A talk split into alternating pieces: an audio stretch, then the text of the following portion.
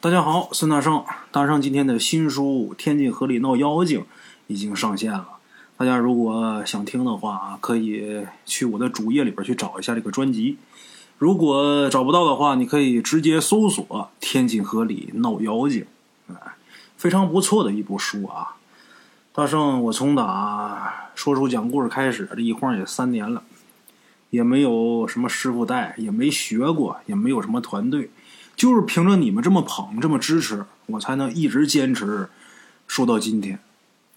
这部书大圣也投入了不少心血，也算是呢这三年给大伙儿一个交代，也是给我自己啊一份答卷啊。嗯，咱们呢在这期节目里边先给大伙儿放一集，大伙儿先听着。如果听着还挺好、还不错的话啊，可以去搜索一下这个专辑，可以直接免费的订阅收听，都是不收钱的啊。好了啊，闲言少叙，书开正文。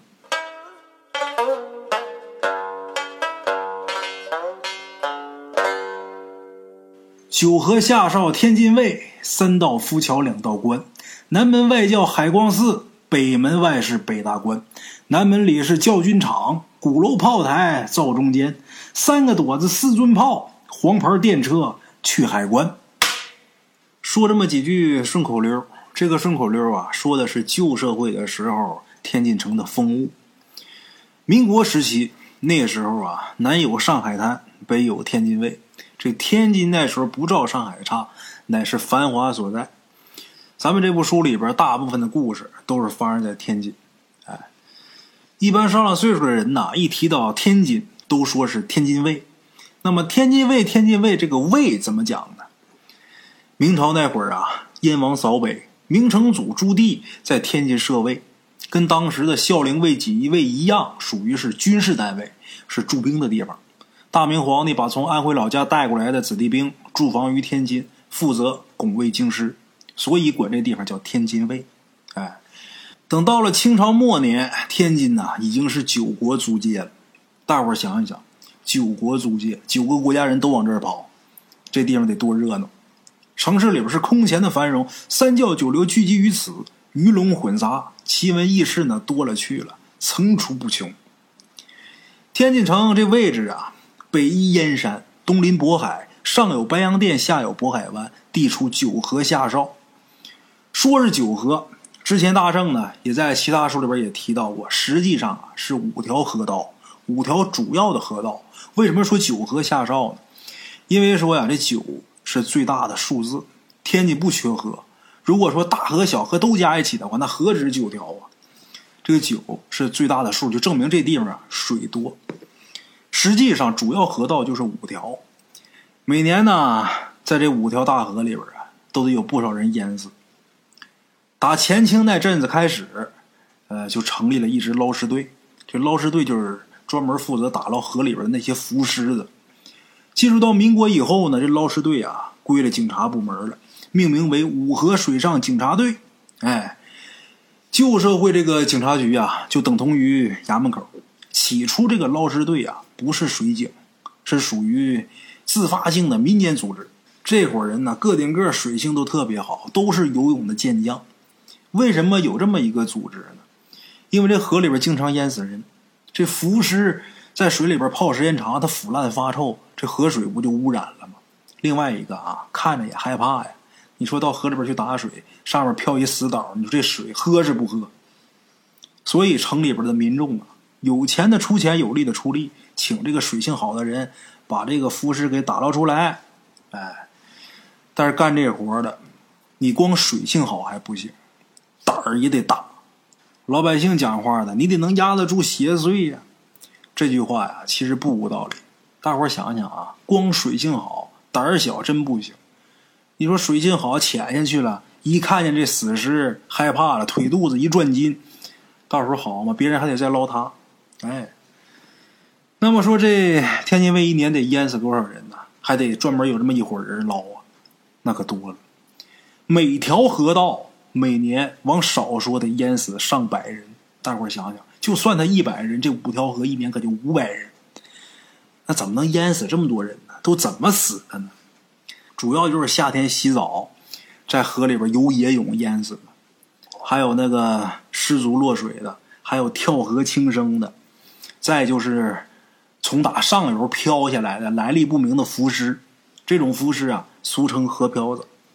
最惨的、最吓人的啊，就是有的人被人杀完之后大卸八块然后凶手把这个肢解完的尸体扔到河里边毁尸灭迹的。哎，一年这河里边死这么多人，横死的、屈死的多了呀，他就免不了要闹鬼。不管说现在怎么看这个事儿啊，反正老年间这些老人呐，对鬼神之事是非常信的。凡是从河里边打捞起来的浮尸啊，通常都得送到义庄去存放，得有人专门负责看尸守夜，直到最后把这人啊这死倒抬到坟地里边埋。从头到尾这些事儿都是捞尸队的人负责。这些人呐，除了水性好、胆量大以外啊，都有自己的一套法子，能够驱鬼除邪的。要不然的话，干不了这份差事。哎，当然这都是旧黄历，全都是。以前的迷信之说，民国以来呀，这捞尸队呢就变成了五河水上警察队。不过老百姓们呐，还是愿意管他们叫捞尸队，也叫巡河队。一直到四九年解放以后，才改为水上公安这个部门。哎，咱们这部书里边啊，主要讲一个人，这个人呢姓郭，名德友，郭德友。这个名一听啊，乍一听啊，不知道以为是郭德纲他弟弟呢啊，郭德友。郭德友在家里边排行老二，郭二爷，郭二爷这水性啊特别出奇，水性极好。冬天时候这河面冻住了啊，刨个冰窟窿就能钻下去。这俩眼珠子倍儿亮，人长得虽然说不怎么好看，但是乍一看就好像那画里边的人物似的。他呢就是在五河水上警察队当差的，整天是跟河漂子打交道。几十年间呢，也破过无数骇人听闻的奇案啊，也救过很多落水之人的性命。他这个生平的经历啊，极富传奇色彩。哎，所以呢，天津人给他起一外号，天津人好给人起外号。这外号叫起来挺上口的，挺好记的，也好听。老年间的人们呐，一提起郭德友郭师傅，都管他叫河神。哎，这河神二字啊，倒不是说郭德友。像龙王爷似的那种供在庙里的神仙，这“河神”二字是指郭德友有能耐。哎，咱们这部书里边所有的故事全都是老辈人讲的故事，其中啊有很多精彩的部分，内容特别离奇，情节是一环套着一环，听着特别勾人腮帮子，很过瘾。那么咱们闲言少叙，书开正风，咱们这部书开头。就得打桥下水怪说起。嘿嘿，话说在解放前，民国某年春节前后，这捞尸队的带头人这位老师傅啊，因故身亡，没有人领头了。这个郭德友郭师傅，他是土生土长的本地人，人头熟，地面也熟，由他在这个捞尸队挑大梁，正合适不过。哎，当时这个队里边呢，也没几个人。但是这几个人呢，全指着这份差事啊混口饭吃。这些人呢，算不上是正式的警察，搁在现在啊，跟辅警差不多，跟临时工这性质一样，每个月也挣不了几个钱收入呢还不如人家街面上的巡脚呢。那臭巡脚说白了，今儿坑个小贩明儿炸一商铺，他还有点油水。他们这不行啊，平时啊还得找别的活养家糊口。咱们今儿要说的这个桥下水怪这事儿啊，就是发生在郭德友挑大梁之后转过年来的夏天。事发地点呢在闸桥附近。以往所说的闸桥啊，是指三岔河口附近的一道水闸。这水闸旁边呢还有一座桥，建造于清朝末年，桥上可以过人过车。实际上啊，闸是闸，桥是桥，大闸跟大桥是两码事只不过呢，闸跟桥挨得很近。所以大伙习惯合起来叫闸桥，哎，当时正值夏天呐，这天热的就跟下了火似的。这个闸桥河沿上啊，整天是车水马龙，人来人往，做买的做卖的很多。天津卫这地方啊，是个聚宝盆，养活穷人也养活富人。这富人一旦多了呀，这个贼偷可就多了。咱们现如今啊，往往把这个贼和偷混为一谈，在旧社会啊。这贼和偷可不是一码子事儿。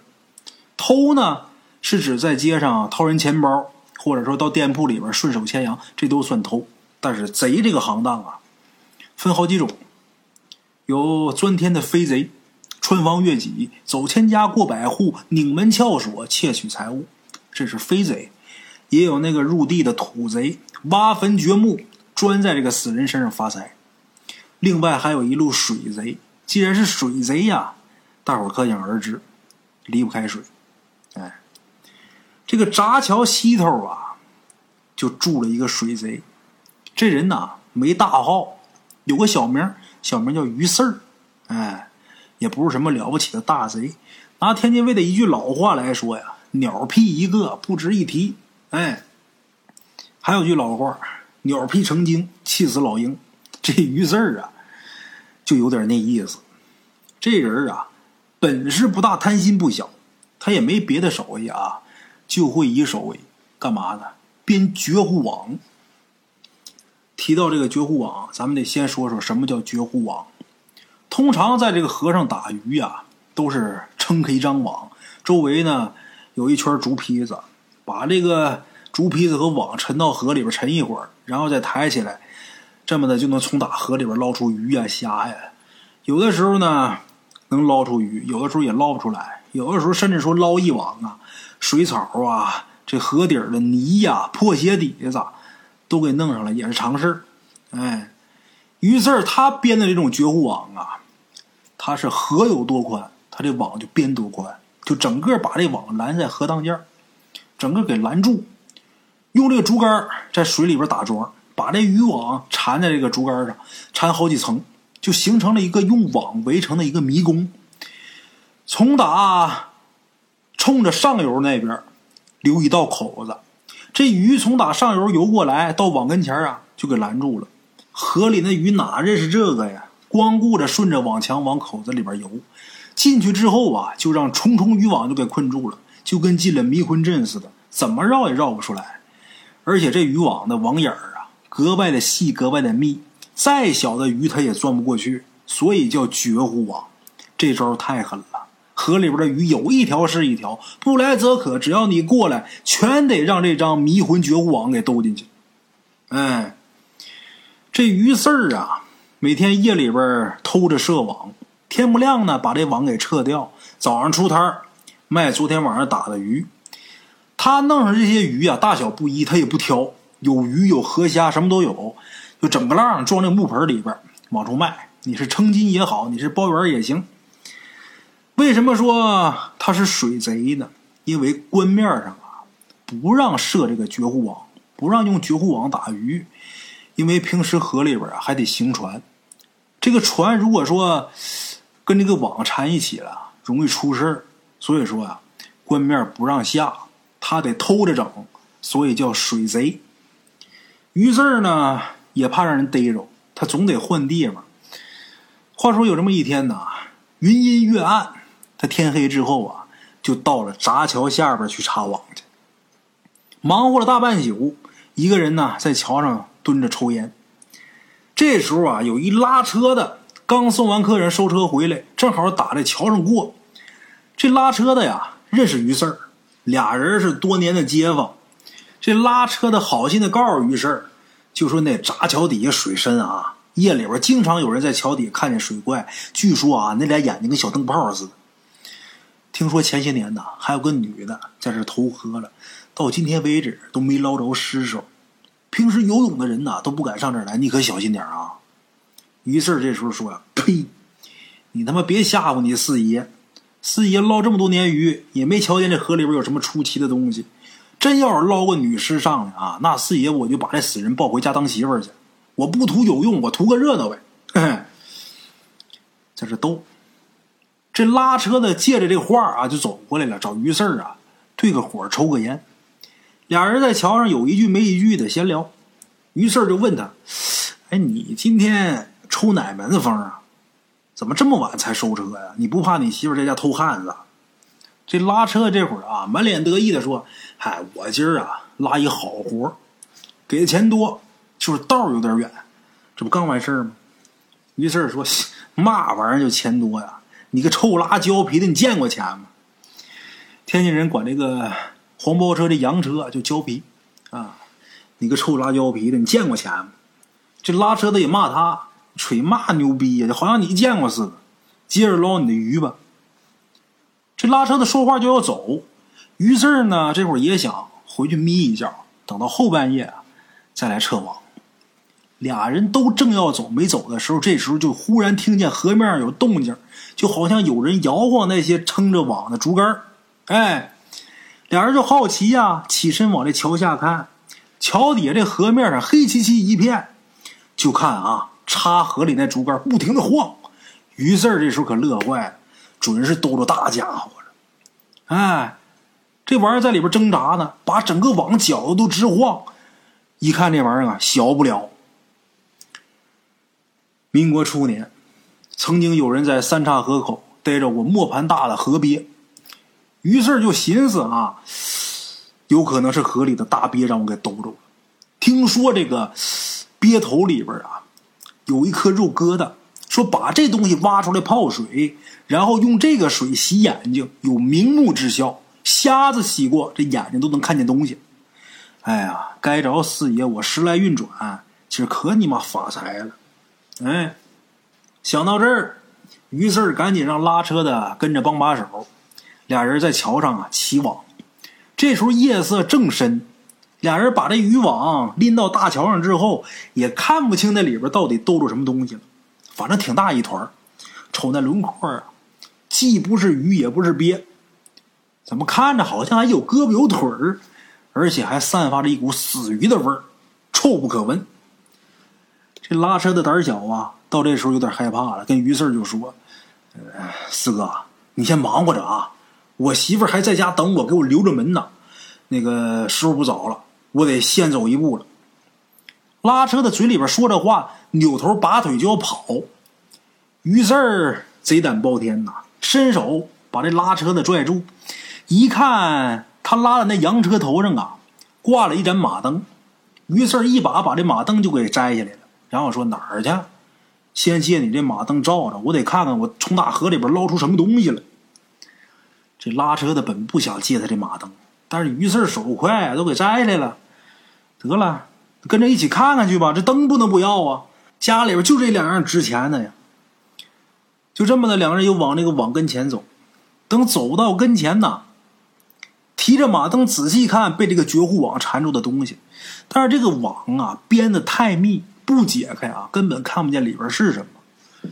于是呢，也不敢把这网整个解开，扯开一条缝往里边看。这一看，于是大喊一声：“妈的妈！我的姥姥是个死孩子！”这小孩啊不大，身上黑乎乎的，看上去啊就跟长毛的猴子似的，可把这拉车的那位给吓坏了。拉车的那位指着那死孩子就喊：“这不海河里那水猴子吗？”据说啊，据说海河里边有水猴子，这种怪物啊，长得像小孩浑身是毛，屁股后头啊有尾巴，偶尔也上岸。这玩意儿怕见光，在水里边啊，力气特别大，力大无穷，拽住人脚脖子不撒手，好多游泳的人呐就是这么淹死。列位别看说的是有鼻子有眼儿啊，那么这种东西到底有没有呢？反正当然我觉得啊，这海河里边不可能有水猴子。如果真有这种东西的话，那生物史早就该写了呀。嗯，但是这个事儿啊，也不是说空穴来风，不是凭空胡说的。海河里边真有猴子，但是跟传闻的可不一样。常言道“无风不起浪”，究其根由，到底怎么一回事呢？其实也是在解放前，确实有人在海河里边发现了一个怪物的尸体。那死尸啊，跟小孩的体型相似，有胳膊有腿，浑身是毛。屁股后边啊有一条尾巴，看上去啊好像是只猴子，但是被水泡的呢又不太像猴子。众所周知啊，海河里边不可能有猴子，老百姓以讹传讹，都管这个捞上这东西啊叫水猴子，都说是淹死在河里边小孩变的。一传十，十传百，把水猴子这事儿越说越邪乎，甚至有的报纸还刊发了照片，你让人想不信都不行。哎。其实从打海河里边捞出的那死尸啊，就是猴子没错，一只普通的猴子，也不是什么水猴子，怎么回事呢？之前有耍猴的江湖艺人呐，途经此地，他拽了几只活猴卖艺挣钱。其中有一猴啊，也不知道是吃错什么东西还是得什么疾病，就死了。那年头咱说啊，死了人都有扔到荒郊野地里边喂狗的，死了个猴子不可能说起坟立碑呀。那跑江湖的呀，也打缺德，图省事把这死猴就给扔河里边了。咱说在河里边泡几天，这死尸被人从大海河里边给捞出来了。目击者呀，就免不了大惊小怪一场。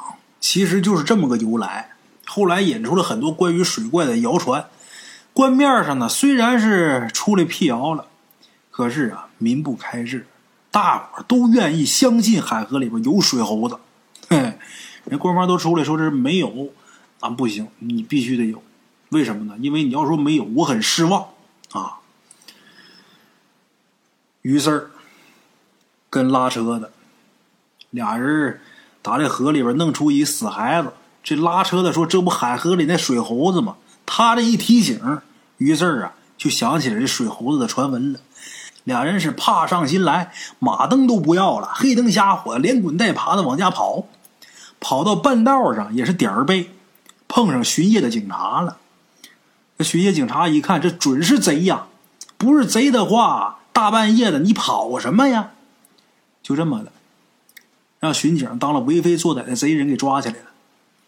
这巡警先是把这俩人呢给胖揍一顿。那年头说白了，警察打人那太正常了，那要不打就不正常了。别说那会儿，就一直到了八九十年代，警察打人这事啊都不在少数。哎，别说民国期间，解放以后八九十年代这事儿都多的是。警察把这二位胖揍一顿，然后逼问他们在哪儿作案。于是哭爹叫娘，连声求饶啊！把自己个儿在三岔河口下网逮着水猴子这事儿又说了一遍。拉车的能给他作证啊？巡警问明白情况，带上他们两个人回到这桥上核实情况。这时候啊，这天就蒙蒙亮了。借着天光，看出来这个渔网啊，兜上的这东西啊，还真不是水猴子，就是一个死孩子。只不过这个死孩子身上啊缠了不少的水草啊淤泥。于四儿一开始啊没看错，于四儿一开始看是死孩子嘛，结果让这拉车在旁边一咋呼，这脑子里边全懵了。黑天半夜的也没看清楚，误以为是碰见水猴子了，俩人胆都吓破了。等到天亮，看清楚了这个死孩子。估计啊是让河底的水草给缠住了，没浮上来。因为这个尸身上啊，已经都长出绿色的河苔了。哎，这个面相啊，面容啊，也不好辨，就是一轮廓，而且浑身上下散发着腥臭难闻的那味儿。也不知道为什么啊，身上你说都长那绿苔了，没烂。警察判断这肯定不是于四儿跟拉车的杀人害命啊。把口供留下来，落下口供，备个案，然后讹几个钱儿。一看这俩人穷这样，也确实没什么油水，就把俩人给放了。哎，海河里边的浮尸啊，太多了，有很多河漂咋都没人认。死孩子有的是，说白了有生不下来的，有生下来养活不了的。像这种事儿啊，从来都是民不举，官不究，下边没人报案，上面也乐得糊涂。由于这个死尸是在河里边打捞出来的，按照惯例，这死尸得交给巡河队处置。官面上的人把巡河队的郭师傅给找来，让郭师傅啊把这小孩的尸体拿草席给卷了，两头用麻绳扎上，抬回义庄处置。啊，这一抬回去不要紧，可就要闹鬼了。